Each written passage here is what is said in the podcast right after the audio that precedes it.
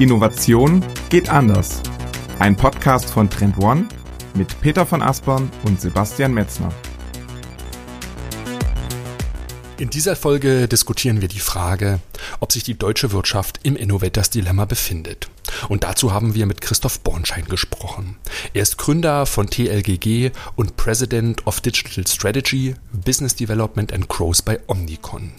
Zu Beginn werfen wir also einen Blick auf die aktuelle Wirtschaftslage. Zwischen Polykrise und drohender Rezession entsteht viel exogener Druck auf die deutschen Unternehmen. Ob dieser hohe Handlungsdruck auch zu mehr Veränderung führt, diese Hypothese prüfen wir mit Christoph kritisch. Im Mittelteil kommen wir auf die Anpassungsnarrative zu sprechen. Denn viele Unternehmen folgen der Strategie, ihre bisherigen Wettbewerbsvorteile in eine digitale Zukunft hinüber zu transferieren.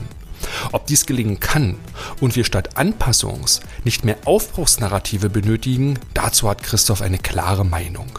Am Ende gehen wir tiefer in mögliche Lösungsräume. Wer von euch erfahren will, was Politik und Wirtschaft tun können, um die entscheidenden Impulse für mehr disruptive Innovation zu setzen, der hört die Folge am besten bis zum Ende. Also mitten rein in Episode 96. Herzlich willkommen zum führenden Innovationspodcast Innovation geht anders.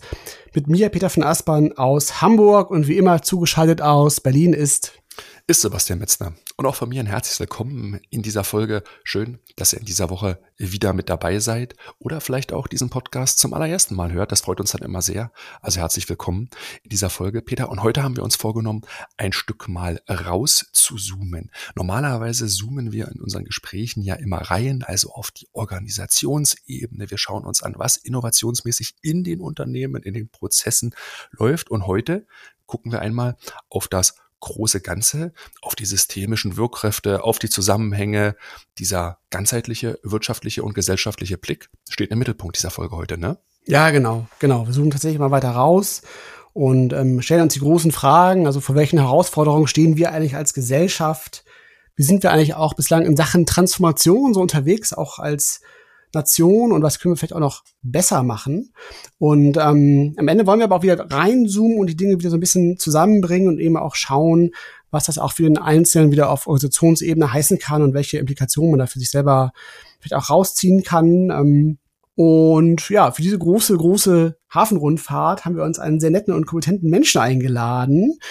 Und das ist äh, Christoph Bornschein. Ähm, Christoph ist Mitgründer von TLGG und seit kurzem auch President of Digital Strategy, Business Development and Growth bei Omnicom. Das muss ich jetzt tatsächlich ablesen. Ähm, herzlich willkommen, schön dich bei uns im Podcast zu haben. Hallo, einen äh, wunderschönen guten Tag. Ähm, äh, schön bei euch zu sein. Ähm, ich freue mich sehr, ähm, mit euch rauszuzoomen. Ähm, äh, und auch ich muss bei meinem Titel bei Omnicom immer ein bisschen lachen. Lass uns noch mal ganz kurz schauen. Du hast 2008 Torben, Lucy und die gelbe Gefahr damals gegründet mit mhm. Frenzy Kühne und Bontam Tiermais-Mitti.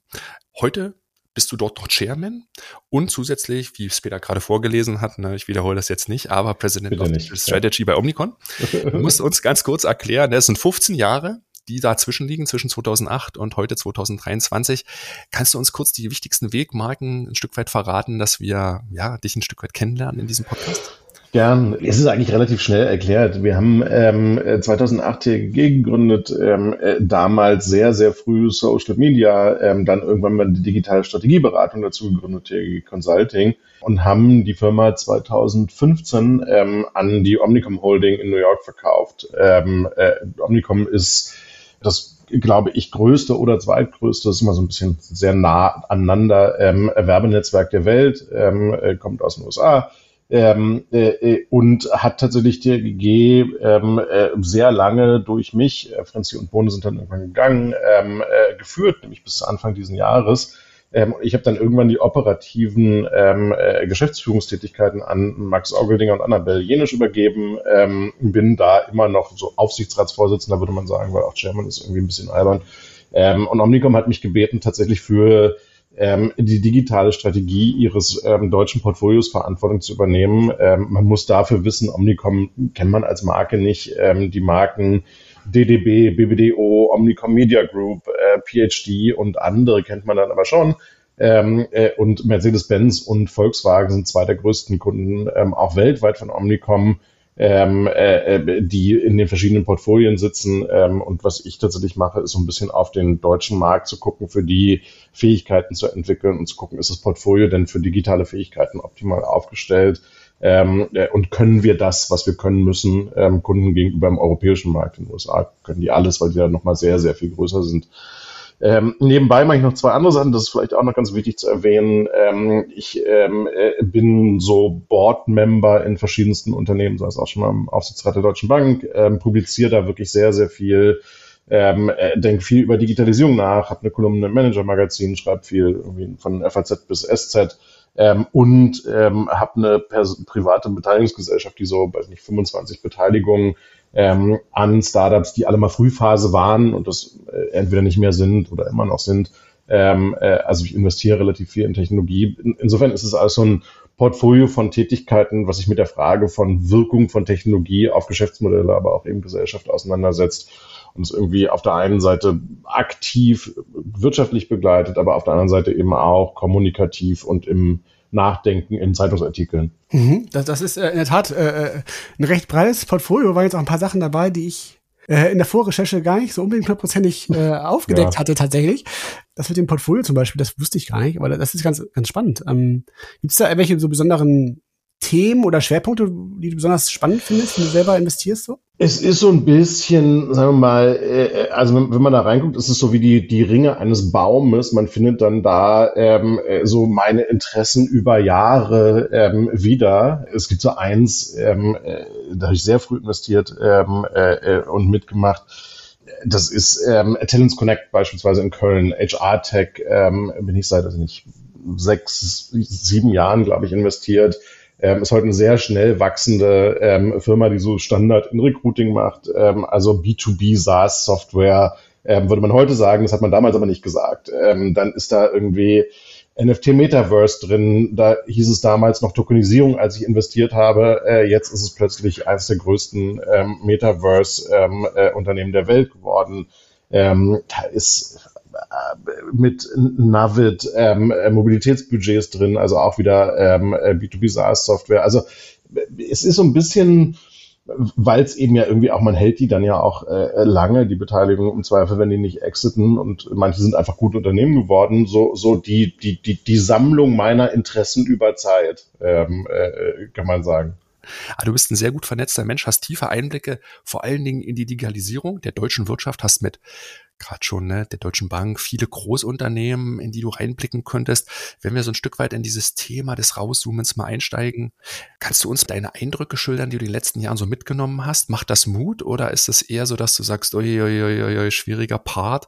Wie sind so deine Eindrücke aus Grund der letzten Jahre? Ist, wahrscheinlich ist die Antwort immer ein einerseits, andererseits. Einerseits ist es, glaube ich, was man, und wir, wir reden in 2023, und es wäre komisch, wenn es anders wäre, ähm, die Normalisierung eines Technologiediskurses hat stattgefunden. Also niemand muss mehr, ähm, und es war schon auch mal so, Diskussionen darüber führen, ob oder ob nicht ähm, äh, das Internet, ähm, und ich verkürze das natürlich stark, ähm, äh, die, die nächste Stufe der Wertschöpfung auch unserer Wirtschaft ist. Ähm, so diese, diese, diese grundsätzliche Frage von, ist digitale Fähigkeit, sind digitale Unternehmen ähm, äh, Fortschritt, äh, äh, glaube ich, die muss man auf der, auf der ersten Ebene nicht mehr diskutieren. Auf der zweiten Ebene, ähm, und da hat AI sicherlich auch viel und die, die breite Diskussion zur Normalisierung beigetragen. Ähm, auf der ersten Ebene hat man sehr normalisierte Diskussionen darüber, die diese dogmatische Wertefrage von ist Papier nicht viel besser, ich verkürze es jetzt sehr stark, ähm, die es durchaus mal gegeben hat, wegnehmen. Ähm, wenn man aber eins tiefer geht, und das ist so ein bisschen das andererseits, muss man tatsächlich feststellen, dass wir in der Breite, und es meint gar niemand einzeln, es meint auch kein einzelnes Unternehmen, sondern es meint so die Breite der Wirtschaft, ähm, immer noch erleben, dass, dass, dass wir im Grunde kein natives ähm, wirtschaftliches und makroökonomisches Betriebssystem ähm, äh, digitalen Wirtschaftens haben. Also so, ähm, wir haben jetzt Cases, wir haben Leuchttürme, ähm, wir haben Rollouts von Sachen, ähm, es ist aber immer noch eher Anwendung als, sagen wir mal, Schöpfung ähm, äh, von, von digitalen ähm, äh, Fähigkeiten und Fertigkeiten.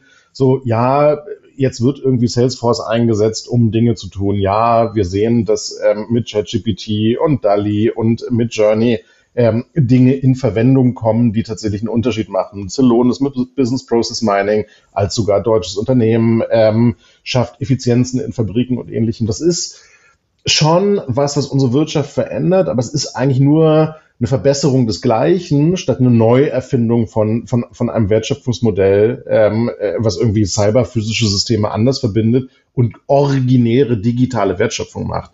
Ähm, also insofern kann man auf der einen Seite glücklich sein, dass wir vorankommen, auf der anderen Seite sich aber trefflich darüber ärgern und streiten, dass wir so diese Zeit der Wertschöpfung durch Maschinenbau eben so richtig noch nicht verlassen haben und in so eine nächste Entwicklungsstufe gekommen sind. Mhm. Ich denke gerade ein bisschen an, diese, an dieses, dieses typische Bildnis, was auch natürlich das jetzt sehr stark verkürzt, aber so Digitalisierung versus digitale Transformation. Ähm, und das ist, das ist auch ein bisschen, finde ich, so wie so dieses Boiling Frog Phänomen. Also das, wir, wir sprechen ja ganz viel über Transformation. Ich finde es auch positiv, dass man ja auch merkt, dass eben nicht mehr nur in der Trendforschung ähm, über Transformation gesprochen wird, sondern du merkst es ja auch so in, in, in den Medien, in der Tagespresse, auch in Unternehmen ne, wird darüber viel mehr jetzt ja auch gesprochen, über diese verschiedenen Transformationen, die es da gibt. Also nicht nur mhm. digitale Transformation, auch Mobilitätstransformation, Ernährungstransformation, Energietransformation und so weiter. Ähm, aber gleichwohl ist es irgendwie so ein bisschen wie, ich will ich gerade ein bisschen mit, mit dem Klimawandel so. Also es leugnet keiner mehr, also zumindest die rationalen, vernünftigen Menschen leugnen es nicht mehr. Äh, man stellt es auch nicht in Frage, man weiß, dass es da ist, ne? genau wie du eben beschrieben hast, auch bei diesen Digitalthemen aber so richtig in, in, in, in akuten Handlungsdruck versetzt es trotzdem irgendwie nicht. Ne? Also man merkt, dass langsam wird das Wasser immer wärmer, der, ne, der, der Frosch, der in diesem Topf sitzt so, ne?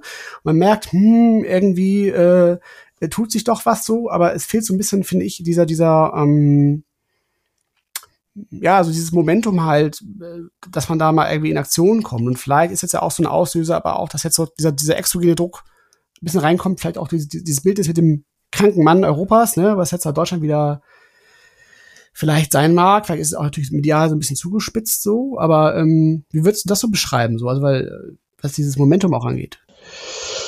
Ich, ich glaube, diese, die, die, die, diese Perspektive von, von, von exogenem Veränderungsdruck, die du ja aufmachst, ist immer die schlechteste Art, sich zu verändern, mhm. ähm, mhm. äh, weil so gegen Widerstand passiert. Ähm, äh, und ich hatte immer mal wieder die Hoffnung, dass, dass, dass solche Momente passieren. Wir haben das ja auch in Corona gesehen, irgendwie ähm, äh, äh, Digitalisierungsbemühungen, die dann irgendwie passierten, weil wir feststellten, unsere Infrastruktur ist total überfordert, die Gesundheitsämter ähm, können nicht so viele Faxe ähm, äh, lesen, wie sie die bekommen. Ähm, äh, äh, und, und man muss irgendwie feststellen, so richtig viel ist nicht übrig geblieben davon. Also es ist nicht ähm, äh, so, so, wir haben die, die, die unmittelbar notwendigen Dinge schon irgendwie so muddling through, ist, äh, glaube ich, der Begriff immer.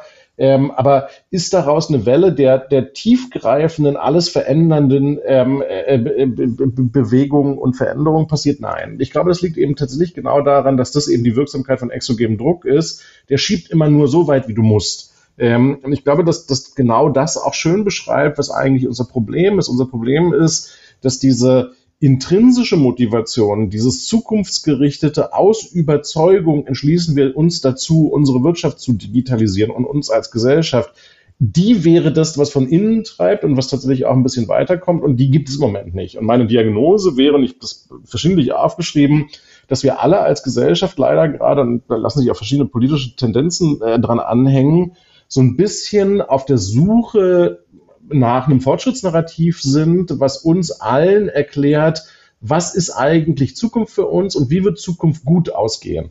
Und meine, meine Beobachtung dazu ist, das liegt vor allen Dingen daran, dass Vergangenheit eben so großartig für uns war. Wir sind ähm, Exportweltmeister, ähm, Fußballweltmeister und was nicht noch alles für Weltmeister, eben im Wertschöpfungsprimat ähm, der Industrialisierung. Und das ist super und, und niemand war erfolgreicher als wir.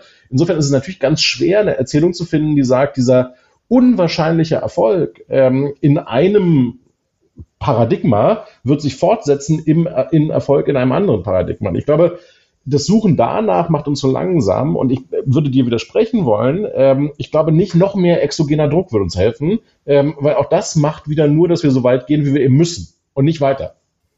Gehe geh ich mit, ähm, gehe ich mit. Also wir, wir hatten das, das Thema, äh, ist ganz interessant, dass wir jetzt drauf kommen, so schnell. Ähm, äh, das Thema der Narrative. Das ist ja so ein Thema, so ein roter Faden, der uns jetzt seit vielen äh, Folgen auch schon begleitet, auch, auch auf verschiedensten Ebenen, was so Innovation angeht. Und es ist, das, das da teilen wir total, also ich glaube, wir beide, Wasser, ne, dass dieses Thema Narrative auch etwas ist, was absolut hilfreich wäre und auch so ein bisschen halt fehlt, ne, dass man irgendwo auch ähm, eine erstrebenswerte Zukunft beschreibt, zu, zu, die einen anzieht, wo man gerne hin möchte halt. Ja. So, ne? und, und das, das ist in der Tat so. und ich glaube, wir ähm, haben, wir, wir beobachten eben gerade eine, eine, eine Gesellschaft, die, die, die schon irgendwie verstanden hat, dass ein Gangwechsel nötig ist. Ich glaube, das, das ist etwas, das hat natürlich immer unterschiedliche ähm, äh, Durchdringungsgrade, aber ich glaube, was gesellschaftlich schon da ist, ist das Verständnis von irgendwie muss jetzt ein Umbruch passieren. Und ich glaube, was eben, was, was eben nicht da ist, ist, ist, ist ein, ein Ausverhandlungsprozess genau um die Art dieses Umbruchs, um wie viel Schmerz halten wir aus, worauf sind wir bereit zu verzichten und ähnliches. Und dann kommst du natürlich mit so, da bist du sehr bei, bei, bei so AfD-Fragestellungen, da gibt es eine Partei, die sagt dir, naja, unser Zukunftsnarrativ ist übrigens der Weg zurück in eine vermeintlich bessere Vergangenheit. Wir bauen einen Jägerzaun um dieses Land. Ähm, und es ist so, wie es irgendwann zwischen den 50ern und 80ern war, glaubt ihr, war. Ähm, so, äh, das Angebot ist also, wir nehmen dir diesen Veränderungsdruck und den Veränderungsschmerz weg, wählt uns doch. Und dann sieht man eben, 21 Prozent oder noch mehr Menschen finden, dass das Nicht-Eintreten von Veränderungsschmerz für sie eine richtig gute Option ist weil ihnen aber auch keiner erklärt, was denn drin wäre, wenn wir weitergehen. Absolut, also ich teile das total. Ne? Das ist vielleicht so ein bisschen jetzt Berufskrankheit. Ne? Schmerz ist für mich immer den Punkt, den man wahrscheinlich an den Anfang stellen muss, um Veränderungen dann wirklich zu machen, ist dieser kommodigen Haltung, dass es dir gut geht und du bist inspiriert. Und jetzt, das ist der Ausgangszustand. Der tritt erst danach ein, wenn du den Schmerz überwunden hast. Das ist das Schwierige in dieser menschlichen Veränderungsperspektive. Ich will aber geschichtlich noch mal ganz kurz ein bisschen weiter zurück zoomen, weil, weil das hast du gerade ein bisschen bei mir getriggert ist. Wenn wir uns jetzt vorstellen, wir, wir säßen jetzt oder zwei Personen säßen jetzt im Mittelalter. Kirche und Dr. Doktrin, alles. Und, und, und die gucken aus ihrer Perspektive in die Zukunft. Und wir wissen ja, dass dann die Renaissance auf der Moderne alles kam. Aber die konnten das damals nicht, wenn die nach vorne geguckt haben. Die saßen in ihrem Mittelalter und haben entsprechend deren Umfeld gesehen mit allen Themen, die damals gesellschaftlich, kirchlich und so am Start war. Die hatten auch kein Bild in die Zukunft. Und trotzdem ist die Moderne gekommen. Und die Frage ist, reisen wir jetzt wieder mal in die Jetztzeit zurück, wenn wir quasi jetzt in dieser Spätmoderne sitzen mit all den digitalen Transformationsthemen, wie schaffen wir es denn, wie damals im Mittelalter, diesen Blick nach vorne zu wagen? Wie kriegt man diese, diese, diese Scheuklappen abgelegt und wie kriegt man den Korridor auf? Was muss dazu passieren? Ich weiß, es ist eine schwere Frage, aber was würdest du dazu zumindest an den Anfang Naja, ich, ich würde dir vor allen Dingen zurufen, ähm, dass die Veränderung ähm, äh, massenmedial gestalteter demokratischer Ausverhandlungsprozesse schon enorm ist. Ähm, also wir als gesellschaftliches Organisationsmodell schon sehr, sehr weit weg vom ähm, Mittelalter sind und das Individuum und die Gestaltungsmöglichkeit des Individuums im äh, Mittelalter doch irgendwie anders war. Also wir, wir, wir leben in einer, in einer Zeit, in der wir uns als Gesellschaft einigen müssen. Das hat ähm, viel mit, mit Demokratie zu tun. Und am Ende müssen wir uns deswegen mit unserem Bild von, vom Fortschritt beschäftigen. So im Mittelalter kam der eben, ähm, äh, wenn ich Pesin war und irgendwie auf meinem Feld saß, ähm, äh, hatte ich da nicht so viel mitzugestalten, ähm, sondern es kam von oben. Jetzt kommt eben tatsächlich so bottom-up dazu, in einem Maße, wie wir das Mittelalter nicht beobachtet haben. Und damit brauchen wir eben eine Einigung, ähm, äh, wenn wir nicht ähm, äh, unsere Demokratie dabei zerstören wollen. Also so, das ist ja das, das Bedrohliche äh, an, an, an diesen Fortschrittsnarrativen ist, und das siehst du ja auch so ein bisschen, dass plötzlich sowas wie so eine Entwicklungsdiktatur wie China ähm, in so intellektuellen Diskursen plötzlich als attraktiv gilt, weil die besser mit so Veränderungsprozessen umgehen ähm, äh, weil Autokratie irgendwie klarer Richtung vorgeben kann. Ähm, und das ist schon irgendwie eine interessante Frage, nämlich ein, wie kannst du in demokratischen Willensbildungsprozessen, die alle involvieren, also ein Bottom-up-Prinzip, trotzdem dahin kommen, etwas, was sich so schnell in seiner Veränderung vollzieht, irgendwie für dich gestalten zu können. Ähm, äh, ich habe da auch nicht 100% eine Antwort drauf, aber was mir irgendwie klar ist, ist, dass ich das Narrativ im politischen Raum, aber auch insgesamt wirtschaftliche und gesellschaftliche Eliten absolut vermisse und wir keinen Diskurs darüber haben. Ähm, und den brauchst du aber in so einer, in so einer Bottom-up-Massendemokratie.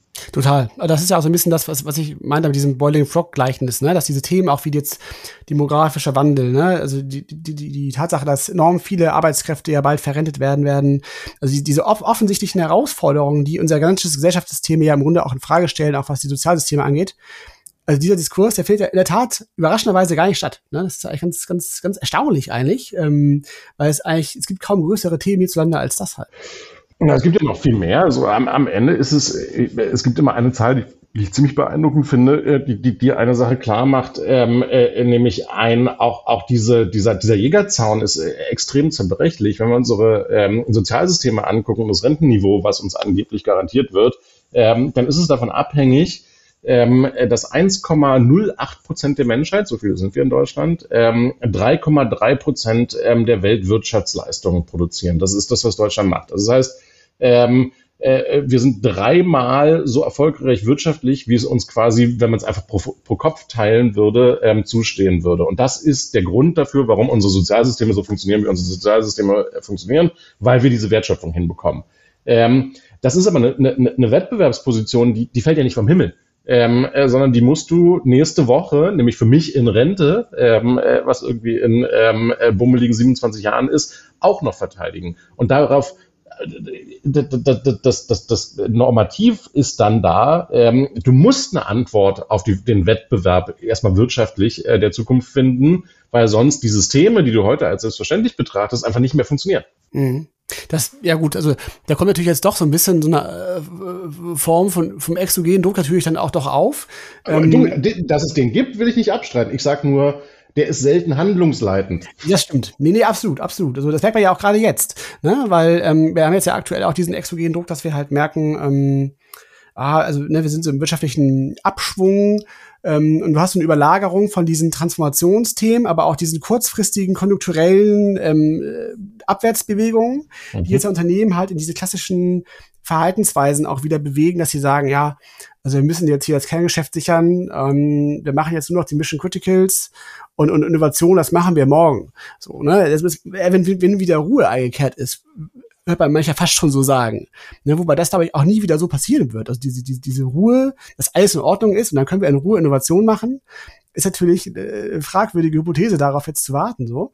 Äh, aber das, das ja, ist genau das. das es, ist, es, ist, es ist sogar noch schlimmer als das. Also wenn, wenn, wenn man das mal kurz einmal Revue passieren lässt, was du gerade sagst, ist es ja ein, wir handeln ja jetzt in einem Moment, ähm, wo die Trajectory ähm, äh, eher nach unten geht ähm, äh, und haben nicht gehandelt in der Zeit, wo wir es uns noch hätten leisten können. Also so, es ist ja so ein bisschen so eine, so eine das, der Management-Term würde heißen Lose-Lose-Situation. Ähm, äh, unsere Wettbewerbsfähigkeit nimmt ab, ähm, damit auch unser Vermögen, ähm, äh, das finanzieren zu können. Ähm, und das ist eben tatsächlich genau das, was ich auch schon seit, seit Jahren aufschreibe. So irgendwann kommt der Moment, wo es eben ein Bergaufkampf wird ähm, und wo du nicht mehr aus den erklecklichen Profiten des Vergangenen ähm, die Zukunft finanzieren kannst, sondern du plötzlich auch noch im Vergangenen nicht mehr so wettbewerbsfähig bist. Und das ist so ein, so ein, so ein ich habe ähm, gerade eine Studie mit dem, mit dem Enzo Weber gemacht vom IAB, ähm, wo wir einfach mal so Meta-Indikatoren angeguckt haben, also 60 Indikatoren zur äh, Digitalisierung in Deutschland. Und du kommst eben ähm, äh, im Vergleich immer da raus, dass wir so 15., 13. bis 15. in der Europäischen Union sind, also von 27. Und das ist eben tatsächlich, äh, also bei Anwendung von Cloud, bei Ausbildung von Menschen, bei Verfügbarkeit von Talent, äh, bei Wertschöpfung äh, über IKT und so, sind wir immer Mittelfeld. Ähm, und, und, und das sind wir über Jahre. Ähm, äh, und, und dieses Delta, äh, in das du irgendwann mal investieren musst als Staat, und wir haben es ja gerade gesehen, der Staat hat gerade ähm, äh, die OZG-Mittel gekürzt und ähnliches, das wird halt immer größer. Ähm, und es ist, je später wir anfangen, ähm, das zu verändern, desto schwieriger wird es werden ähm, oder desto unwahrscheinlicher ist es, dass wir es tatsächlich am Ende hinbekommen. Und mir fehlt es im politischen Raum gerade am Verständnis darüber, wer denn da derjenige ist, der dieses Programm, was wir benötigen würden, jetzt mal kraftvoll vorantreibt. Oh, das ist eine sehr interessante Frage, über die könnten wir jetzt weit und, und lange spekulieren. Ne? Ich würde noch mal ganz zurück so ein Stück weit, vielleicht, bevor wir auf die Lösung vielleicht kommen, lass uns vielleicht noch mal ganz kurz ne, bei diesen, bei diesen Ursachen. Ich bin mir unsicher, ob wir auf die Lösung kommen werden. Ähm, wir können Lösungsräume diskutieren, aber ja, ähm, äh, zurück zur Frage.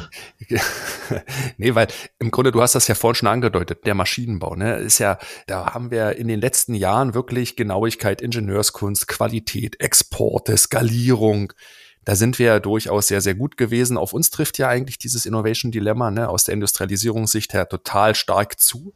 Ja. Ne, in der Vergangenheit waren wir da, jetzt kommen disruptive Kräfte von unten, der exogene Druck nimmt noch zu aus der makroökonomischen Perspektive.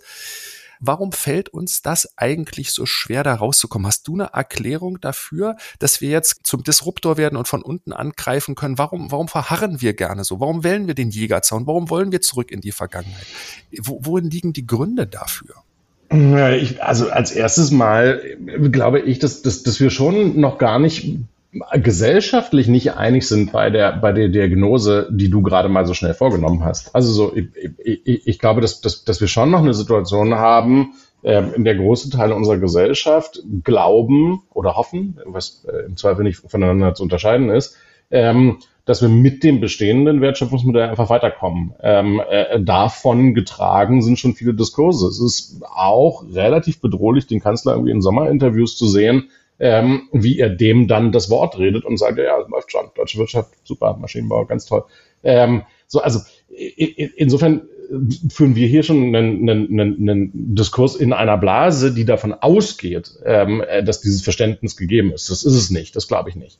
Ähm, und dann ist es eben tatsächlich so, diese Gesellschaft und viele ihrer Karrieren ähm, äh, in dieser Gesellschaft, Einfamilienhäuser, äh, die Finanzierung von Studienkrediten und so weiter, sind eben auf vormaligen Erfolg im Maschinenbau aufgebaut. Warum sollte ich glauben, dass ich mich verändern muss? Das ist ja eine bedrohliche Nachricht. Und dann bist du wieder sehr beim Individuum. Ich glaube, die Zahl ist 23 Prozent ähm, äh, aller deutschen Arbeitsverhältnisse sind vom Automobilbau abhängig. Ähm, so, es ist auch selbstbewahrend ähm, eine gute Idee zu glauben, dass ich weiterhin in der Lage bin, wenn ich irgendwie Schlosser bei Volkswagen bin ähm, und irgendwie an der Wertschöpfung eines ähm, äh, äh, Combustion Engines beteiligt bin, dass ich meine Raten weiter bezahlen kann, ohne dass es größere Umbrüche in meiner persönlichen Erwerbsbiografie geben wird. Also so individuell kann ich komplett nachvollziehen, warum viele Menschen in diesem Land ein Incentive haben, zu glauben, dass es einfach eine Linearität ähm, äh, gibt, wie sich das Ganze fortsetzen wird. Das ist gesellschaftlich toxisch, individuell, aber nicht vorwerfbar. Ja, absolut. Ich frage mich gerade jetzt, wo du das so sagst, ähm, jetzt äh, dieses Stichwort gesellschaftlicher Konsens, das ist ja grundsätzlich eh eine Idee, von der wir uns ja immer weiter wegbewegen halt. Ne? Also wir haben ja, ja immer mehr, äh, wie sagt man, ähm, pluralistische äh, Meinung oder also zumindest halt diese großen, großen Leitlinien halt, ne, dass man sagt, äh, wir haben sehr, sehr großes gemeinsames ähm, Verständnis und man kann das irgendwie in zwei, drei Volksparteien irgendwie auffangen und, und, und politische Einigung herstellen. Das ist jetzt ja eher etwas Utopisches, ne, jetzt auch daran zu glauben, zu sagen, wir werden das jetzt gesellschaftlich in irgendeiner Form ausverhandeln und dann werden wir uns alle einig werden und dann geht's wieder los. Ähm, das wird ja eher so nicht stattfinden, so, ne. Das ist halt die Frage, klar, ähm, ich will es im ersten Schritt auch erstmal reichen, würde, würde man quasi halt mal alle, keine Ahnung, DAX 40 Vorstände überzeugen, ähm, dass die, dass die ihre Läden umkrempeln und den Rest muss man irgendwie dann gesellschaftlich politisch auffangen halt. Ich meine, dann wird es ja eh irgendwie in die Richtung halt gehen müssen, so. Ähm, und, und da frage ich mich halt tatsächlich, ähm, ähm, weil du gerade auch Automobilwirtschaft angesprochen hast, so dass am Ende des Tages ähm, wird es paradoxerweise zum Beispiel wahrscheinlich so sein, das ist meine persönliche Hypothese, dass ähm, also Automobilbau ist ja sicherlich eins der Beispiele, wo man sagen muss, okay, man war eigentlich mal ganz vorne dran. Ne, Wasserstoff, Elektromobilität, so, das gab's ja alles schon. Das erste Auto war ja Elektroauto, lustigerweise sogar, ne, in Deutschland vor, vor 100 Jahren oder so. Und da war man ja mal dran, hat's dann wieder verworfen, weil man gesagt hat, nee, nee, wir müssen hier irgendwie die Kuh melken, solange es geht. Und äh, am besten sogar dann auch noch in China. Und, und dass jetzt die, Chinesen so frech sind und ihre Autos hier verkaufen wollen, das, das war ja gar nicht die Idee, ne? Das war ja andersrum geplant. Ähm, das ist alles sehr ärgerlich. Aber am Ende des Tages, glaube ich, wird es dann doch so sein, dass wahrscheinlich der Staat und auch der Steuerzahler äh, diese Industrie doch mal wieder unterstützen wird, halt so. Weil es eben doch too big to fail ist und, und wir können es ja ganz gar nicht erlauben. Das hat irgendwie scheitern Ja, aber das tun wir ja. Also am, am, am Ende ist ja, also so, ich, ich will jetzt nicht das böse Wort vom Dienstwagenprivileg, ähm, äh, aber ich mach's doch. Also wir alle zusammen ähm, lassen uns die heutig ähm, existente und jetzt mal abseits von allem, was noch oben drauf kommt, Automobilindustrie jedes Jahr irgendwie, je nachdem, wie das geschätzt wird, neun bis zwölf Milliarden kosten. So, also ähm, so, äh, es, es gibt ja eine Absatzfinanzierung und ähm, einen Discount für das Ganze. Und das ist ja genau das Problem. Die, also die, die, die, diese, dieser Streit, und deswegen ist er ja auch so nachvollziehbar darum zu sagen, nimmt man denen ähm, ihre Schutzschirme und setzt sie das äh, dann voll in den Innovationsdruck, den, der sich aus Markt ähm, und unsubventioniert ergeben würde, heißt natürlich, dass die auch Dinge verlieren werden. Das heißt, dass erstmal weniger ich glaube, die Zahlen sind so BMW 5er, Mercedes E-Klasse und so, die haben so 60 Prozent ähm, äh, Corporate-Verkaufsraten in Deutschland. So 60 Prozent sind also Dienstwagenprivileg ähm, finanziert. Das macht natürlich kurzfristig, dass du Wettbewerbsfähigkeit einbüßt, also weniger E-Klassen und Fünfer und Passats und Audi A6 und so verkaufst, ähm, äh, dass der Druck aber steigt. Und glaubst du daran, dass dieser Druck dazu führt, dass die innovativer werden? Oder glaubst du daran, ähm, dass die innovativer werden, wenn du dieses Dienstwagenprivileg oder andere Privilegien, die du denen gibst, so lange wie möglich zahlst? Und das ist eine interessante Frage. Meine Hypothese wäre, dass ihre besondere Rolle ähm, und die besonderen Privilegien, die sie hatten, eher dazu geführt haben, dass, der, dass die Veränderung gelähmt wurde und dass sie eher später angefangen haben, ähm, äh, in die Veränderung einzusteigen, weil sie eben länger mit ähm, äh, lange abbezahlten und abgeschriebenen Technologien Geld verdienen konnten. Also äh, und, und, und das ist eine interessante Frage. Das ist auch eine Frage, die man eben mit den Gewerkschaften diskutieren kann, die ja auch lange ähm, sich eher gegen Veränderungen gestemmt haben. Jetzt sind IG Metall und Verdi und so plötzlich große Verfechter von Digitalisierung und digitalen Wertschöpfungsmodellen. Das war vor fünf Jahren nicht so. Ähm, ist diese Verteidigungshaltung des, des Bestehenden ähm, äh, äh ein, ein besserer Absprungboden für Innovation oder eben nicht ähm, äh, und äh, lähmt der Innovation eher, weil er Träge macht.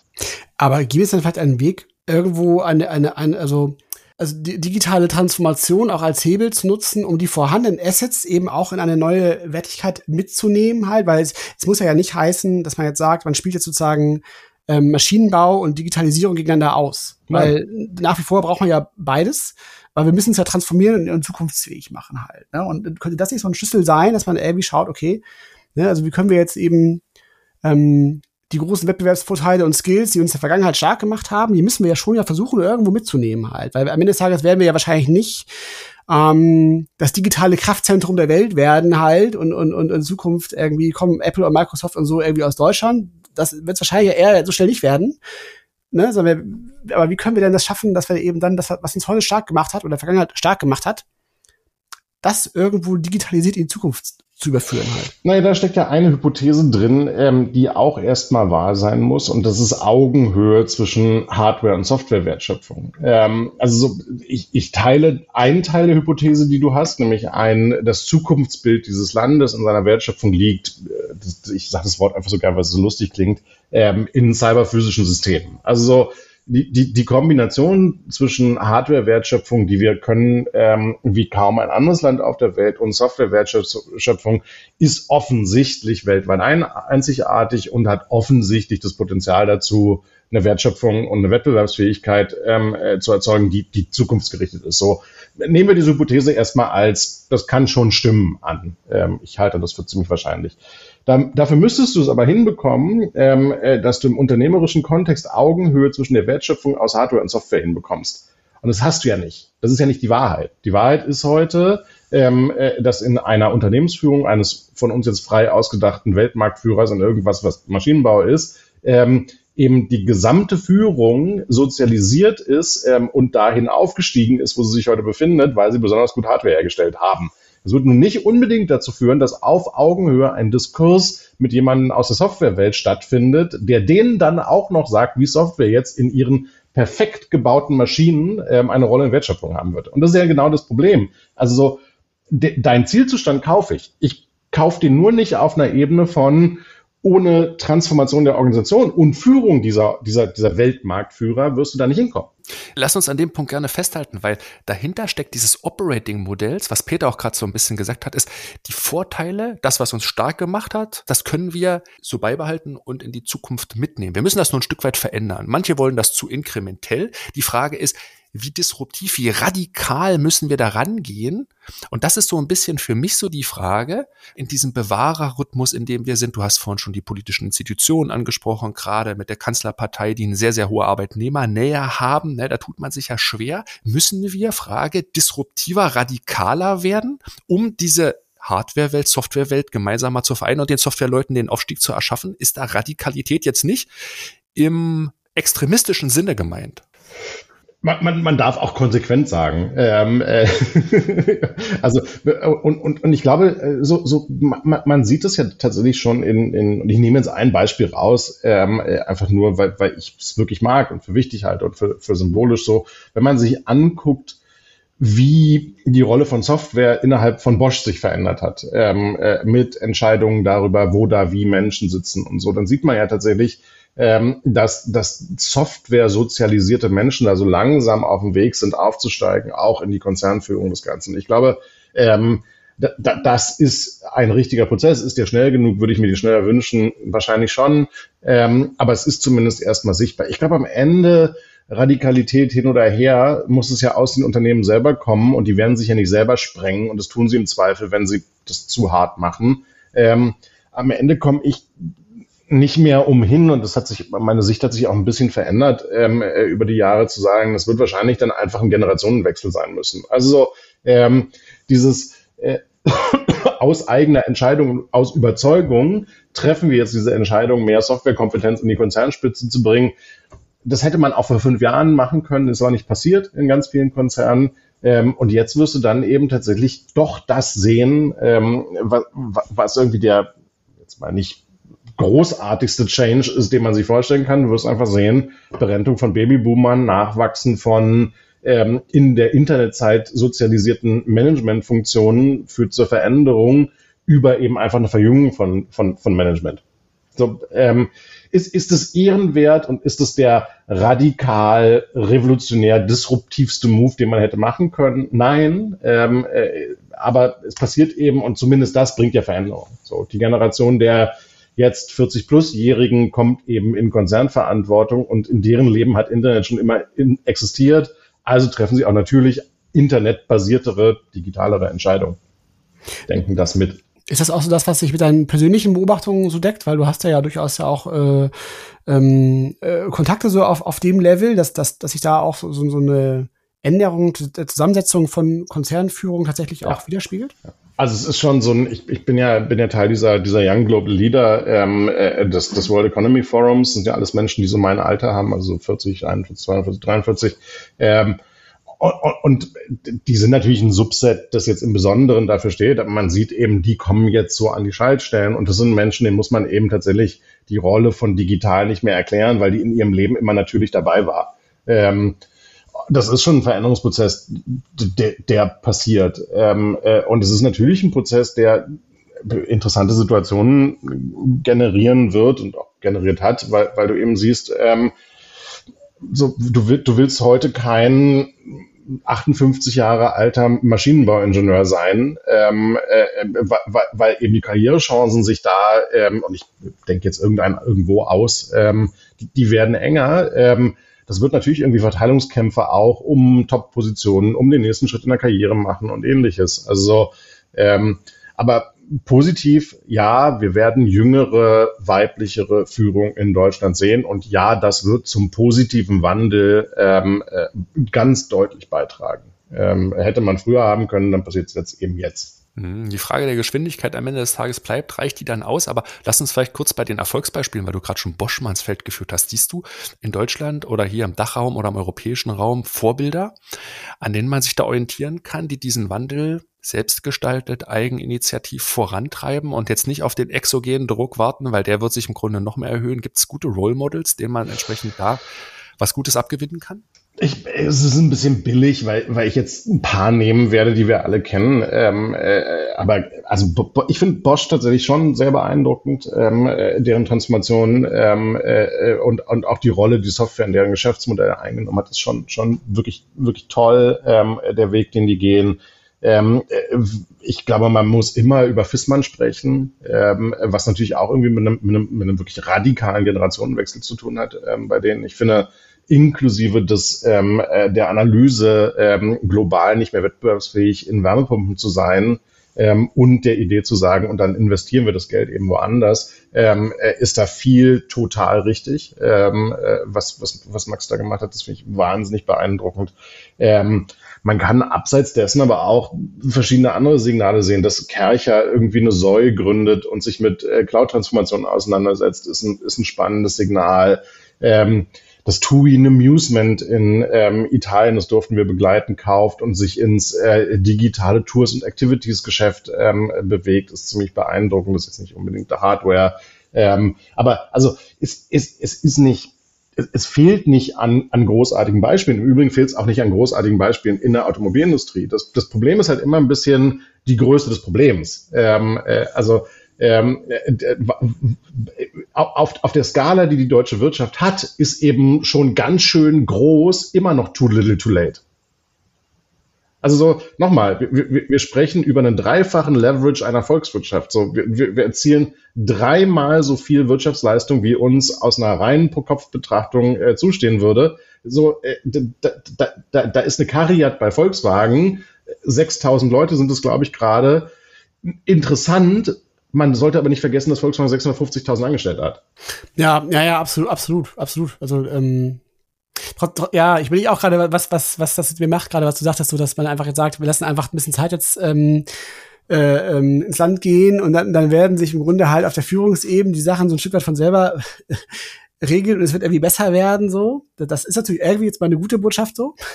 Es ist aber jetzt noch nicht die, die, die, die, die Lösung wahrscheinlich halt, ne? Oder die Frage ist halt, bisschen auch, wie könnte man das dann aber auch dann beschleunigen, so? Also, bis ich, ich, ich glaube, am Ende sind es dann wir, sind es auch viele andere, die tatsächlich dieses, dieses Einfordern ähm, der Veränderung viel stärker äh, aufs Schild stellen müssen. Also ich, ich, ich glaube, wir, wir haben gerade eine, eine, eine interessante Situation, in der wir uns mit einer, mit einer Verschiebung, ich sage nochmal AfD, ähm, äh, beschäftigen, die, die bedrohlich ist und gruselig ist. Ähm, und da kann man auf zwei Arten mit umgehen. Man kann sich nur noch mit denen beschäftigen oder aber ein Gegenangebot formulieren. Ähm, und ich glaube, wo, wo, womit wir uns viel zu wenig beschäftigen, ist genau diese Frage des Gegenangebotes, das Erzählen ähm, gesellschaftlich wichtiger und sichtbarer Stakeholder, politisch wichtiger Stakeholder, dass da eine Zukunft herstellbar ist, die interessant für alle ist. Ich glaube, ähm, ich habe das mal ich weiß gar nicht, lange her, ähm, äh, äh, Mittelständler empört euch ähm, äh, überschrieben. Also dieses ganze Thema von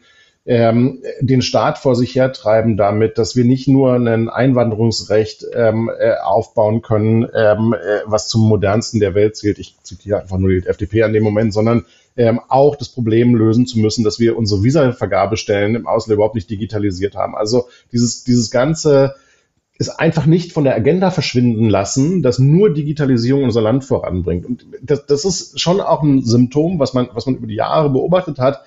Es hat sehr wenig Empörung darüber stattgefunden, dass wir nicht vorangekommen sind, sondern wir, wir, wir sind in so einem, als Berliner kennt man das, ähm, äh, wenn, wenn früher immer über den Flughafen gesprochen wurde, war man auch nicht mehr empört, sondern es war nur so, ja, bauen sie irgendwann mal. Und so gucken wir auf Glasfaser, so gucken wir auf Verwaltungsdigitalisierung ähm, und so weiter und so fort. So wir erinnern uns, ähm, äh, ist es gerade das Budget für die Umsetzung der Verwaltungsdigitalisierung auf Bundesebene zusammengestrichen worden von 330 Millionen auf 3 Millionen.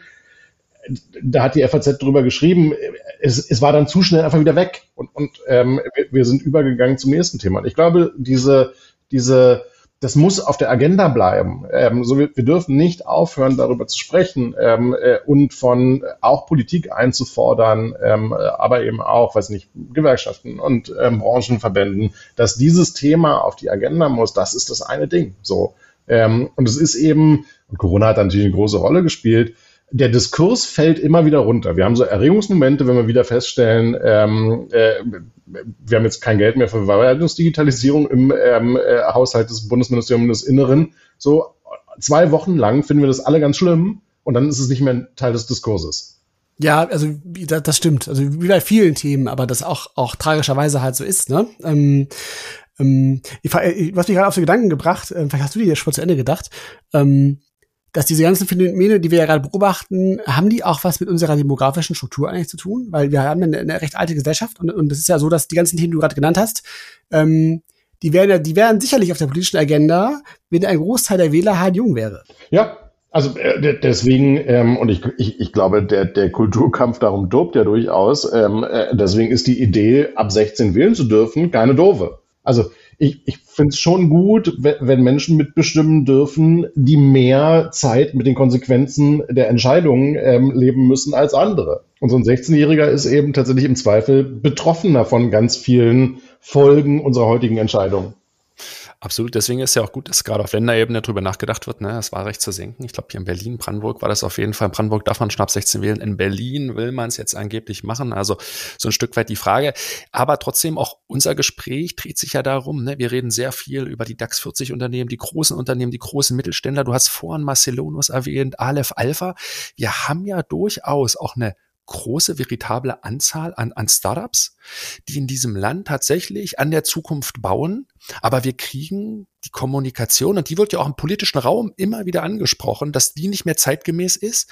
Gerade im Bereich jetzt der Startups, der Neugründungen, auch der Finanzierungen, da wird relativ wenig drüber gesprochen und die Unternehmen halten sich sehr, sehr stark zurück. Man will erstmal dort entwickeln und ganz langsam vorgehen. Das ist ein anderes Narrativ und eine andere Kommunikationsform, als wir es im amerikanischen Raum haben. Da wird halt viel hochgejazzt und vielleicht auch manchmal zu übertrieben und dann werden irgendwie Bewertungsblasen kreiert. Aber müssen wir nicht tatsächlich auch gerade die kleineren Themen hier, auch wenn wir an die Grundlagen Grundlagenforschung, Max Planck, Fraunhofer, da passiert ja ganz viel, darüber redet aber keiner. Muss sowas nicht auch viel, viel mehr im, im öffentlichen Kurs dargestellt, diskutiert und dann auch ich sag mal, positiv besetzt bewertet werden?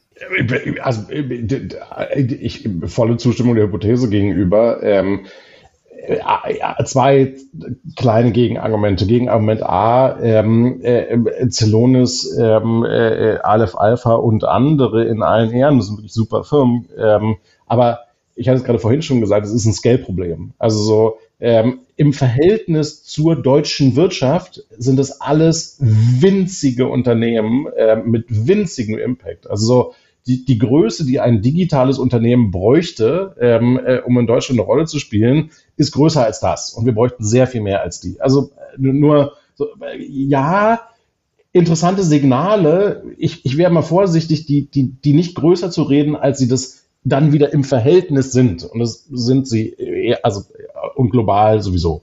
Ähm, also nur, damit wir das klar haben.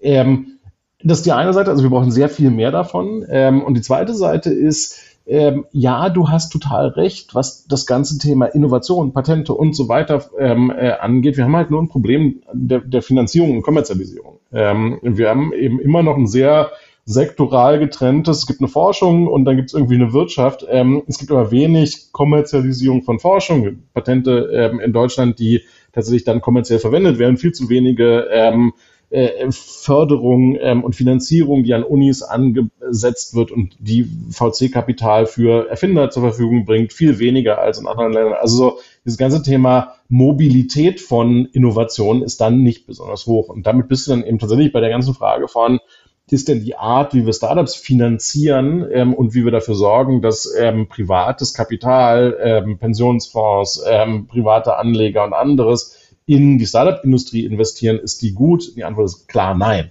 Ähm, also der, der Hebel von Finanzierungsbasis, ähm, äh, der, der ist riesig ähm, äh, und da muss was geschehen. Wir neigen dazu, es eben gut zu finden, wenn die Family Offices von sehr erfolgreichen Mittelständlern ähm, äh, in Immobilien und Betongold investieren ähm, äh, und im Verhältnis relativ wenig in lokale Innovation. Da haben wir nicht viel gemacht, um ähm, äh, da andere Grundlagen zu schaffen, dass wir, also ich habe seit Ewigkeiten ähm, einen, einen Text im Kopf ähm, äh, fürs Manager-Magazin, den werde ich nie schreiben, aber ich finde die Überschrift so schön, Geld ist ja da. Ähm, und das ist so. Ähm, äh, es, es fehlt uns nicht an staatlichem und privatem Kapital es fehlt uns an der Investition ins Richtige. Mhm. Die Bereitschaft quasi. Aber ist da der Faktor Mut nicht groß genug bei uns ausgebracht? Weil irgendwas Psychologisches scheint uns ja daran zu hindern, wenn Geld da ist, rein physisch gesehen. Ne? Was fehlt dann, dass diese Mittel in die richtigen Kanäle kommen? Ich, äh, Mut ist es, ist es auch sicherlich, es ist natürlich aber auch so Rahmenbedingungen. Also wir haben einfach ein Steuersystem, ein Abschreibungssystem ähm, äh, und ein Anlagesystem, was extrem konservativ ist. So Deutschland ist in seinem Betriebssystem ähm, über ganz viele dieser Entscheidungen eben für Stabilität gebaut ähm, und nicht für schnell mal links abbiegen. Ja, aber das bringt mich dann vielleicht, vielleicht noch zu einer anderen Form der Innovation, weil wir haben jetzt viel über Digitalisierung und digitale Themen geredet. Fehlt es uns dann auf der anderen Seite für mehr soziale Innovation? Genossenschaft, ne, in Delitzsch, bei, bei Leipzig mal gegründet. Das sind ja alles tatsächlich so ein Stück weit ökonomisch-soziale Innovationen gewesen. Brauchen wir dann tatsächlich vielleicht nicht unbedingt das Technologische, sondern auch das Soziale im gleichen Schritt? Ja, das ist ja so ein bisschen, ähm, ich, ich, ich gucke auch zu bei dem, was die, was die Kollegen von Project Together machen. Ähm, äh, ich, ich glaube, das ist erstmal richtig. Ähm, äh, also wird es auf derselben Ebene ein Problem lösen, ähm, wie wir verändern die Regeln darüber, ob äh, unsere Rentenversicherung in Frühphasen-Startups investieren können. Nein, also es ist für mich eher ein Und. Ähm, äh, wir sollten aber auch verändern, wie unsere Rentenversicherung in Frühphasen-Startups investieren kann. Ja, ja, guter Punkt. Also ähm, das, das stimmt. Also es ist eine Sache auch ein Kapitalthema, ne? aber dann eben auch ein Skalierungsthema halt, ne? Weil das sind ja immer, die Startups sind ja immer aus Sicht eines Investors ja Wetten. Ne? Ich streue ja ganz breit äh, und wenn eins davon es ja irgendwie schafft und das, das sagte Unicorn wird, also mal richtig groß skalieren kann, dann geht die Wette ja auf. Und das ist ja in den USA zum Beispiel, weiß man ja, da, da, da, da klappt das ja hinreichend oft, dass man diese Wette eingehen kann.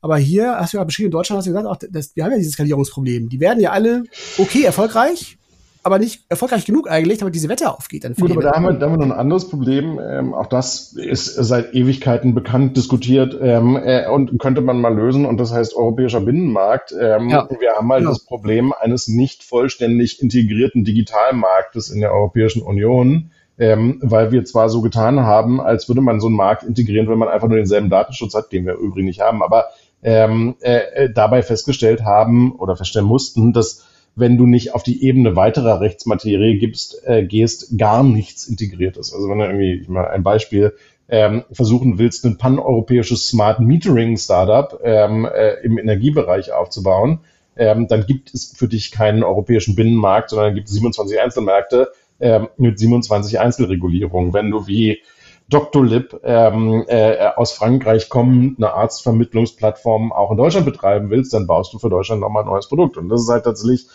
eine Situation, ähm, äh, die ist nicht besonders hilfreich. Ähm, äh, das Thema Digital Single Market in Europa ist, solange ich mich mit europäischer Politik beschäftige, ein Thema, was auf der Agenda ist, vollkommen ungelöst. So, auch das ist ja ein Thema, was, was, was wir treiben können ähm, bei Fragestellungen digitaler Marktgestaltung ähm, äh, im europäischen Rahmen ist Deutschland regelmäßig relativ leise bis in den Ausschüssen nicht vertreten. Krass. Ja, aber das ist ja auch in der Öffentlichkeit zum Beispiel, finde ich jetzt, also war mir jetzt nicht so bekannt so. Das sind auch so Themen, wo man, wo die Empörung dann irgendwie. Aber genau, das ist es ja. Also, so, du, du bist eben bei, wenn du einfach, also deswegen haben wir auch diese lustige Studie, über die ich vorhin sprach, ähm, mit, mit, mit Enzo gemacht, ähm, deren letzter Satz oder der letzte Satz äh, in der Süddeutschen Zeitung, die darüber schrieb, ist, ähm, äh, wir haben die gemacht und es ist auch so, damit niemand behaupten kann, äh, man hätte das nicht wissen können. Ähm, also wenn du nur öffentlich verfügbare Informationen über den Grad der Digitalisierung und die Schwierigkeiten der Digitalisierung nimmst, hast du schon ein relativ gutes Bild, was du tun musst. Also lass mich eine Zahl nehmen. Ähm, wir brauchen sowas wie 17.000 ähm, äh, Informatiklehrer in Deutschland im Jahr. Wir haben letztes Jahr 361 ausgebildet. So, da muss ich nicht mehr sehr viel mehr wissen, um zu wissen, Informatikunterricht in Deutschland läuft schlecht. Ja, aber auch hier kommen dann wieder die politischen Rahmenbedingungen und dann auch Maßnahmen ins Spiel. Ne, es, ist, es ist ein super Beispiel, ne? gerade mit den, mit den Informatiklehrern war, war mir noch gar nicht so bekannt, aber das bringt es natürlich ganz spitz auf Knopf auf den Punkt. Aber auch hier ist wieder die Frage, ja, alles klar, wir haben das Problem erkannt, wir wissen auch eventuell, wie es zu lösen ist und dann begeben wir uns auf den Weg und dieser Weg, der ist auf jeden Fall lange, typischer Schweinezyklus, muss Lehrer ausbilden und, und, und. Und das könnten wir jetzt ja noch auf ganz, ganz viele andere Bereiche übertragen. Also ich finde, ja, ja. Wir, wir, wir, wir tun viel, um für Veränderungen zu werben. Wir nehmen jetzt nicht jeden mit. Ne? Das ist auch so ein bisschen dieses Mursche Gesetz, Crossing the Chasm. Ne? Du hast am Anfang die Leute dabei, die Early Adopter und die musst du halt mitziehen. Das heißt, über das Werben für Veränderung, was ja auch schon stattfindet, auch in der politischen Kommunikation. Ist es aber dann tatsächlich doch ein Umsetzungsthema, was uns hier umtreibt, ein Execution-Problem?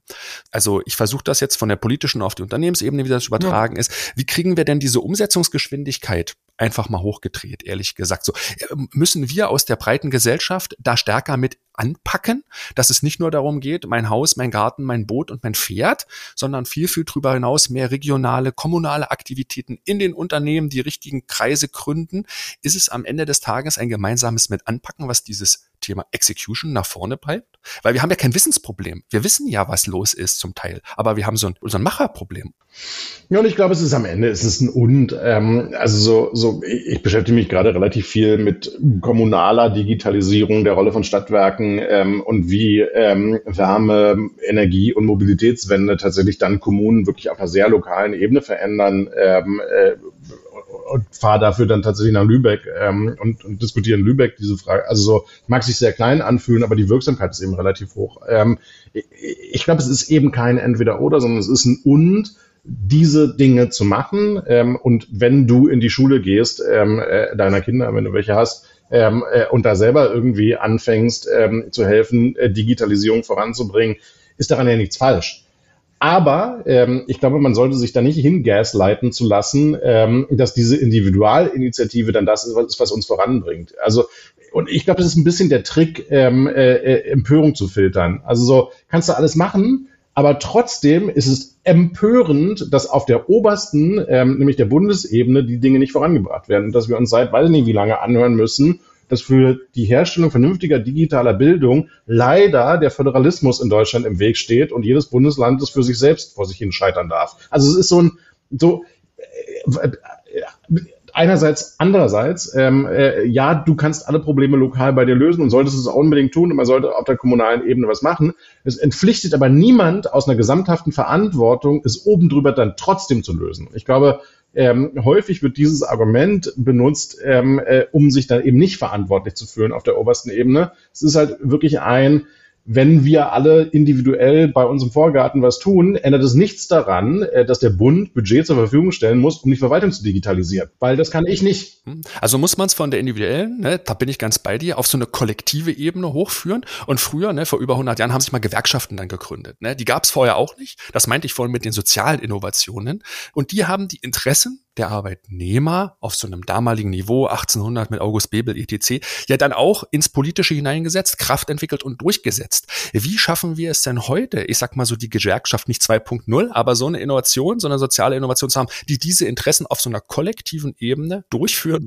Da gibt es eine sehr einfache Antwort. Ähm, demokratietheoretisch heißt die Partei. Weil das ist deine Art politischer Repräsentanz. Die, die Frage ist nur, und das ist tatsächlich eine interessante Frage, ich, äh, diskutiere die, und das, äh, ohne dass ich das als Name-Dropping meine, ich diskutiere die immer mal wieder mit Sigmar Gabriel, ähm, der schon sehr, sehr früh diese Diskussion führte, zu sagen, repräsentieren die heute existenten Parteien denn eigentlich noch den Willen der Leute, die sie wählen, die nicht Mitglied dieser Parteien sein müssen? Ähm, und die Hypothese hatte, die teile ich tatsächlich, ähm, dass wir eine, eine Störung im demokratischen Willensbildungsprozess haben, ähm, weil ähm, die Mitglieder einer Partei in Deutschland ja repräsentative Demokratie ähm, die Kandidaten einer Partei aufstellen ähm, und eine andere ein anderer demografischer Subset bei der SPD und bei der CDU auch ein deutlich älterer ähm, sind als die Menschen, die Parteien am Ende wählen. Ähm, und müsste man nicht eigentlich hingehen und müsste nach amerikanischem Prinzip ähm, die Partei innerparteilichen Wahlen für alle öffnen,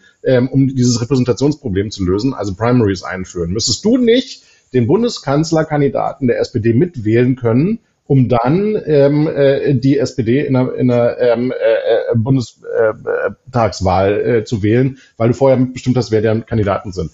Ähm, also was ich damit sagen will, ist, Gewerkschaften sind ja außerparlamentarischer Raum. Ähm, wir brauchen im parlamentarischen Raum tatsächlich eine Veränderung, meiner Meinung nach. Ähm, und das heißt möglicherweise, und ich fand die Idee immer schon gut, ähm, zu sagen, du änderst die Regeln der innerparteilichen äh, Willensbildung, alle wählen mit, ähm, äh, wenn die CDU bestimmt, wer ihr Kanzlerkandidat wird weil die werden sich versteigen in eine Entscheidung, ähm, die vor allen Dingen innerparteilich, und ich meine, wie viele Mitglieder hat die CDU noch? Nicht mehr so besonders viele. Ähm, die repräsentieren die Bevölkerung im Altersdurchschnitt und in ihrer Gesamtpositionierung auch nicht. Die werden also einen komischen Kandidaten wählen, ähm, äh, der dann aber gegebenenfalls auch dein Bundeskanzler wird. Oder die. Na, die wahrscheinlich nicht. Die wählen den Kandidaten bei der CDU. Aber da bleibst du aber implizit bei dieser Prämisse, dass es aber diese großen Volksparteien dann noch gibt, also wie auch in den USA ja auch, dass du eigentlich nur zwei Parteien hast, bei uns irgendwie drei, vier oder so. Das kannst du ja bei allen machen. Du, kannst ja, äh, du, du könntest ja hingehen und könntest ja bei allen Parteien ähm, die Kanzlerkandidatin mitwählen. Kannst du auch bei den Grünen machen. Hm interessanter Gedanke auf jeden Fall. Ich meine, es löst nicht dieses demografische Problem, was wir haben, so, aber irgendwie, äh, es entschärft es vielleicht so ein bisschen oder moderiert es so ein bisschen halt, ne? weil es ja noch mal zugespitzt ist innerhalb der Parteien. Ne? Das, das, das also ich glaube, ich glaube, du musst auch ähm, äh, die Demokratie, wie wir sie eben haben, ist gut, um also so, so zurück zu dieser diesem Gedanken von Betriebssystemen. Ähm, ich, ich glaube ja immer sehr, dass, dass, dass man Organisationen rund um das baut, was man hinkriegen will. Und ähm, die Organisation Deutschland auch in ihrem politischen System auch in Mitbestimmung, ähm, äh, Gewerkschaften und ähnlichem, ist eine perfekt gebaute Maschine für Wertschöpfung in der Industrialisierung. Und ich glaube, sich wirklich mal ehrlich zu machen und zu sagen, was sind denn die Effekte davon, ähm, die jetzt nur noch hinderlich sind. Und dann bist du auch bei so ganz kleinen Sachen, wie zum Beispiel Scheinselbstständigkeit. Ähm, äh, warum nennen wir eigentlich Menschen, die Freelancer sind, beschäftigt in einem atypischen Arbeitsverhältnis? So, da ist ja ein Werturteil drin, ganz offensichtlich. Ähm, äh, das sind aber im digitalen Raum möglicherweise die Wissensarbeiter, die wir brauchen, um was auch immer zu tun. Ähm, äh, also, also es, es gibt so viele kleine Entscheidungen, die vor allen Dingen mal eine richtig gute Idee waren für eine relativ geschlossene Gesellschaft industrieller Produktion, die besonders effizient zu gestalten und ähm, partizipativ aufzubauen. Und ich glaube, da musst du tatsächlich ran und das meint auch, wie wir Digitalisierung ähm, äh, denn in diesem Land gestalten. Du musst sagen, okay, die Prämisse der stabilen, gerade auslaufenden Fabrik, ähm, die ist offensichtlich nicht mehr die eine Prämisse, auf der dieses Land aufgebaut ist. Also müssen wir uns die Frage stellen, welche der Steuerungssysteme, die wir dafür gebaut haben, müssen wir eigentlich hinterfragen. Und die Art, wie wir parlamentarische Demokratie machen und Repräsentation über Parteien, die früher mal die Gesellschaft repräsentierten, das heute aber nicht mehr tun, wegen der von dir vorhin ja beschriebenen Effekte des Tribalismus, ähm, das muss dann eben auch mal diskutiert werden. Was äh, aber ganz spannend ist, dass ja im Grunde halt diese Probleme in, in ähnlicher Form ja auch innerhalb von größeren Organisationen selber ja auch sich so widerspiegeln halt. Ne? Ähm, oh. Und, und die Lösung, die man da dafür zum Teil halt versucht zu finden, ist ja jetzt im Kontext von Innovation eben, also entweder, dass du sagst, ah, okay, wir wissen, ähm, unsere Organisation, die, die, äh, wie so Immunsysteme, die versucht alles Neue irgendwie abzutöten. Deshalb ziehen wir das sozusagen raus und, und bauen diese, diese Innovation Labs. Also du baust quasi abgekapselte, bewusst abgekapselte eigene autarke Einheiten, die dann in so einer Keimzelle irgendwie das Neue entwickeln sollen. Also bei Unternehmen halt dann neue Geschäftsmodelle zum Beispiel halt, ne? wo du sagst, das können wir in der großen Firma nicht machen. Deshalb ziehen wir es raus und, und machen es in so einer kleinen ähm, Keimzelle irgendwo halt, weil wir wissen, das ist viel zu mühsam und, und, und, und anstrengend, diesen großen Tanker mitzunehmen. Ich übertrage das mal auf ein Land, dieses Bild. Was willst du machen? Innovationslab Mallorca für Deutschland? So, darauf wollte ich hinaus. also, in so einem, also es gibt ja, gibt ja, und das ist gemein, weil Mallorca befindet sich in Spanien, wir alle wissen das, aber also ähm, du, du, es, es, gibt ja immer wieder diese Diskussionen rund um Reallabore und anderes, ähm, wo mhm. du das veränderst. Das kriegst du halt als Land nicht besonders gut hin, weil weil es eben Klar, du kannst irgendwie anfangen, so Sonderwirtschaftszonen zu bauen, ist ja auch diskutiert worden ähm, äh, an verschiedenen ähm, äh, Themen und kannst, kannst irgendwie sagen, okay, nicht irgendwo, wo es uns ähm, jetzt äh, schaffen wir eine Sonderwirtschaftszone, in der Shenzhen ist ja auch so eine in China, wo, wo besondere Regeln waren.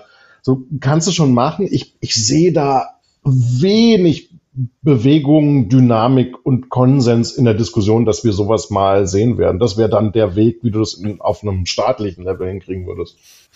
Ja, eine Frage brennt mir noch auf der Zunge, die bringt uns aber so ein Stück weit weg jetzt wieder von den Organisationen, Peter, weil du hast am Anfang gesagt, wir wollen wieder reinzoomen, und kommen jetzt wieder so ein Stück weit mehr auf diese Organisationsebene, gerade mit den Labs schon diskutiert weil du es auch vorhin nochmal angesprochen hast, ne, das ganze Thema, und das fand ich ein sehr, sehr guter Impuls, das ganze Direktwahlsystem, das bedingungslose Grundeinkommen.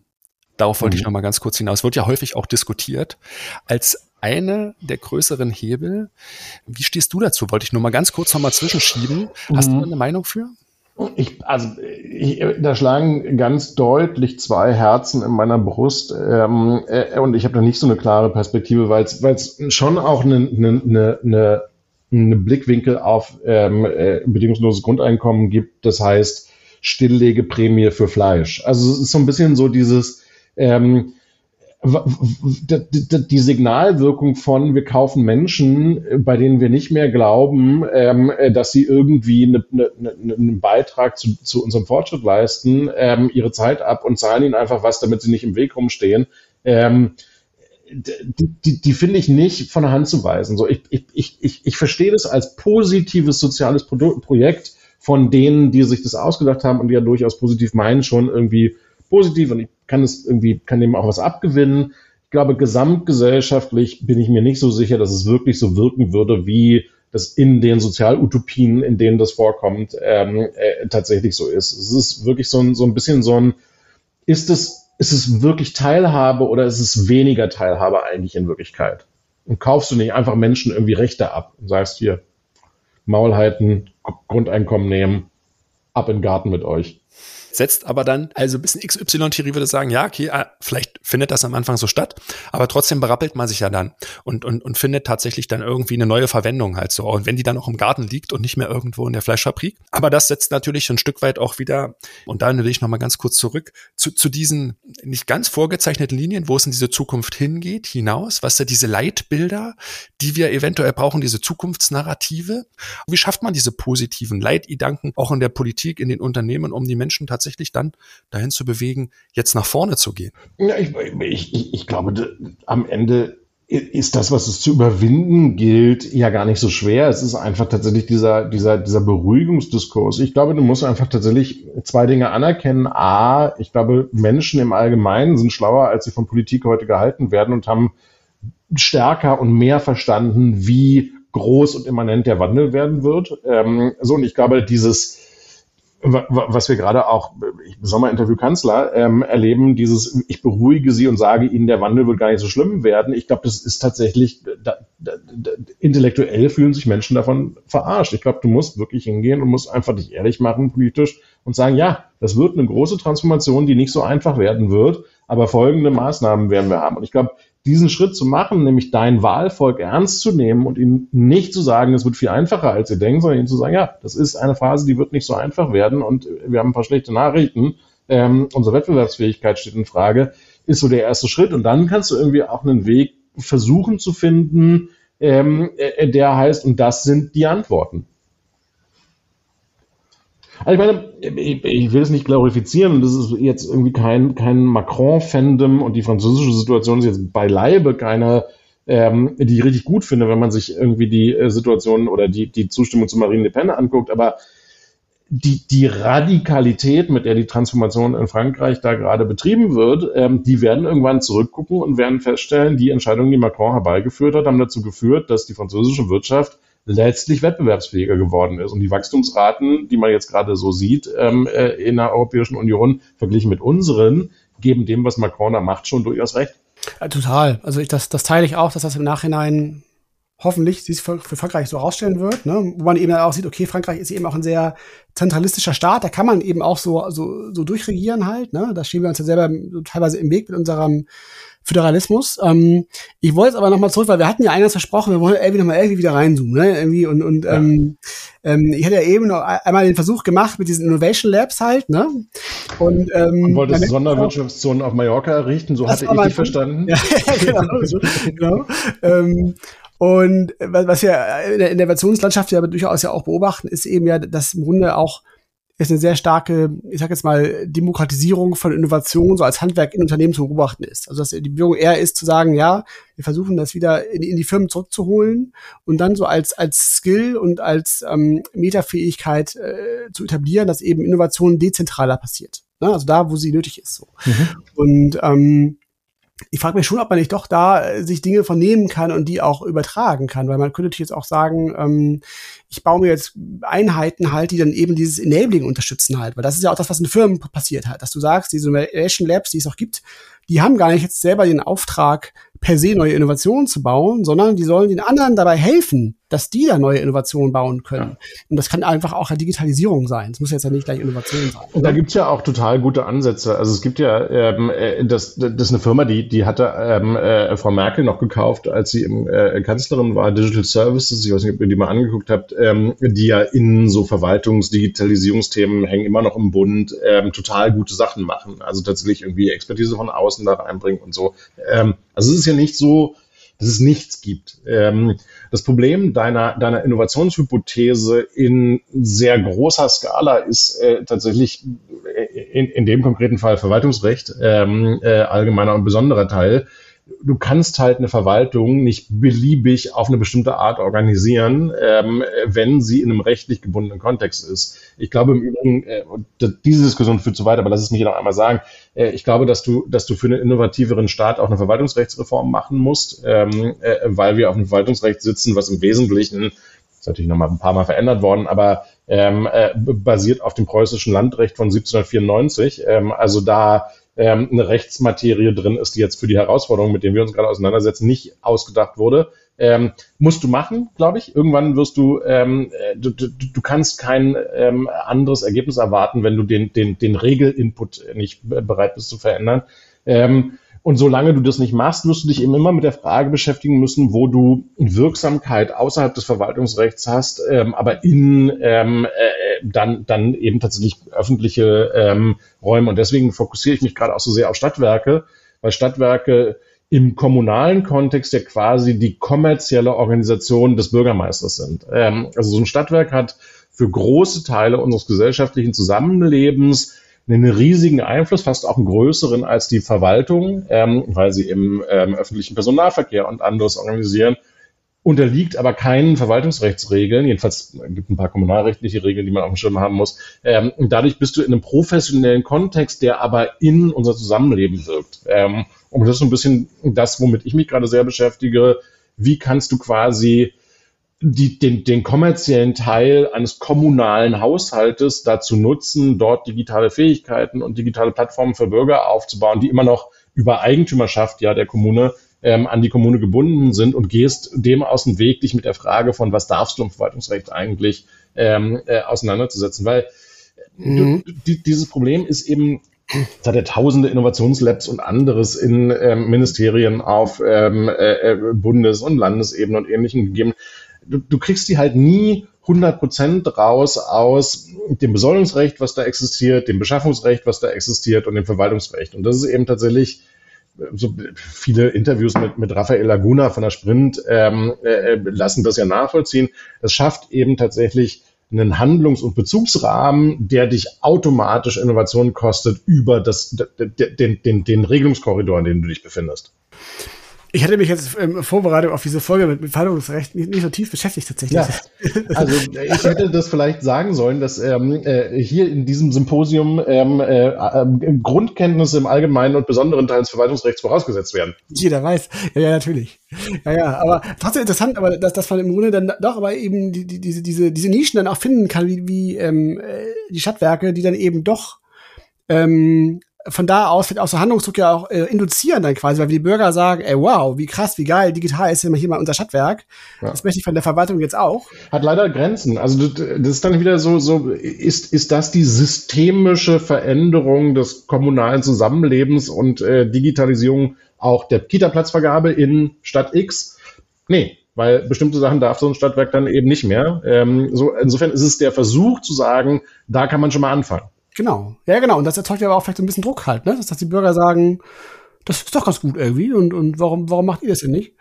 Äh, vielleicht ist es auch, sind es auch doch diese kleinen, diese kleinen ähm, Steps. Genau, da sind wir wieder bei, es muss eben ein Und sein. Es muss diese kleinen Schritte geben. Ähm, äh, du hast ja komplett recht, so, die, die muss es geben, aber die dürfen nicht ersetzen, dass wir auch die großen Hebel bedienen müssen. Ja, das ist ein schönes Schlusswort und vielleicht auch das Ende unserer eingangs betonten großen Hafenrundfahrt. Christoph, vielen lieben Dank für die Einblicke, für die überraschenden Themen, die hier zutage getreten sind. Hat uns große Freude gemacht, viel Spaß gemacht. Tausend Dank, dass du heute bei uns warst. Ich danke euch. Ähm, äh, und es war schön, ein paar großen Tankern vorbeizufahren in unserer kleinen, großen Hafenrundfahrt. Danke. Ja, absolut. Also ja, würde ich, äh, vielen Dank. Ich glaube, wir waren sogar draußen auf der Nordsee. Das war, das war die größere Tour. Ähm, hat auf jeden Fall Spaß gemacht. Ähm, ja, ganz herzlichen Dank. Liebe Grüße nach Berlin wahrscheinlich, ne? Ja, nach Berlin. Sehr schön. Dann sagen wir am Ende dieser Folge vielen lieben Dank fürs Zuhören. Wenn euch der Podcast gefallen hat, dann empfehlt uns gerne weiter an Freunde und Kollegen. Am meisten freuen wir uns über positive Bewertungen bei Apple und bei Spotify. Das hilft uns, diesen Podcast noch sichtbarer zu machen. Und wenn ihr gleich weiterhören möchtet, dann empfehle ich euch die Folge 79 zum Thema Sprunginnovationen mit Barbara Diel von der Bundesagentur Sprint. Habt eine schöne Zeit. Bis bald. Tschüss, tschüss. Tschüss. Ciao, ciao.